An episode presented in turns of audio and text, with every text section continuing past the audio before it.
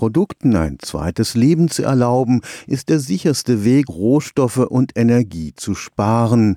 Beim Auto sind wieder aufgearbeitete Getriebe und Motoren schon lange üblich. Dieses Prinzip des sogenannten Remanufacturing soll nun bei vielen Produkten zur Regel werden. Auf diese Weise entsteht ein Kreislauf, der die Ressourcen unseres Planeten schont. Dafür aber müssen die Lieferströme in beide Richtungen fließen. Die gebrauchten Produkte müssen möglichst in die gleiche Fabrik zurück, in der sie einmal hergestellt wurden. Das europäische Forschungsprojekt DigiPrime will zur Unterstützung eines solchen Kreislaufes Informationstechnologien nutzen. Absolut nichts sollte verloren gehen, weder die zur Herstellung der Produkte aufgewandte Energie noch die Stoffe, aus denen sie bestehen, das ist die Vision der Kreislaufwirtschaft. Die einfachste Form der Wiederverwendung wäre das sogenannte Reuse. Das Produkt wird auf dem Zweitmarkt wiederverkauft als verkauftes Produkt. Weitere Kreislaufformen wären dann die Reparatur, also dass eine spezifische Schwachstelle eines Produktes wieder korrigiert wird, um das Produkt in einen funktionsfähigen Zustand zurückzuversetzen. Dann eben das Remanufacturing, die Serieninstandsetzung oder Serienwiederaufbereitung von Produkten. Aber es gibt natürlich auch in letzter Instanz dann die Möglichkeit des Recyclings. Aber auch hier geht es darum, die Grundmaterialien, die in solchen Produkten verbaut sind, in möglichst reiner Form wieder zu extrahieren aus diesem Produkt, um sie dann in einem zweiten Lebenszyklus wieder einsetzen zu können. Felix Klenk ist Experte für globale Produktionsnetzwerke am Karlsruher Institut für Technologie. Eine funktionierende Kreislaufwirtschaft verlangt auch bei den Unternehmen völlig neue Sichtweisen.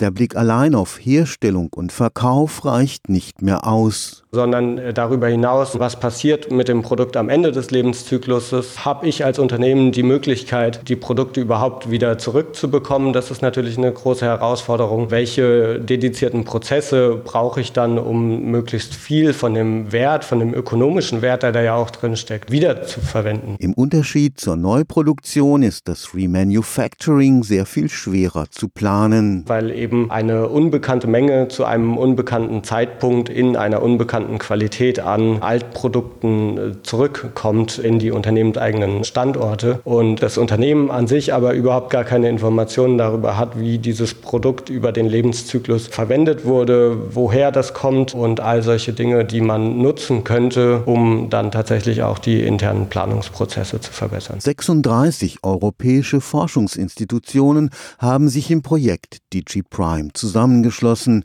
Ziel mit Informationstechnologie Technologien den Produktkreislauf schließen. Einer dieser Punkte ist eben genau dieses Thema des Informationsaustausches und der Informationstransparenz über den Rückholungsprozess Prozess von Produkten. Es gibt aber natürlich auch noch weitere Fragestellungen, die dort behandelt werden, beispielsweise die Schaffung von Awareness bei den Kunden bezüglich der Qualität von Produkten im zweiten Lebenszyklus, um somit dann auch die Akzeptanz zu steigern. Großhändler oder Sammelstellen für Altprodukte, ganz unterschiedliche Akteure auf dem Weg des Produkts zurück in die Herstellung sollen über eine Datenplattform verbunden werden. Sodass diese das Gerät idealerweise beziehungsweise ab dem ersten Kontakt, sobald es vom Kunden in die erste Unternehmenshand fällt, Daten einspeisen können und jede Stufe dieser Akteure eben die spezifischen Daten, beispielsweise Nutzungsstatistiken oder Lebenszyklusdaten einspeisen können, damit dann im Endeffekt das Unternehmen, welches das Remanufacturing betreibt, überhaupt erstmal weiß, wann welche Produkte kommen. Das sind schon mal große Dimensionen der Unsicherheit, die dadurch reduziert werden können und dann gleichzeitig natürlich auch die Planung zu verbessern. Stefan Fuchs Karlsruher Institut für Technologie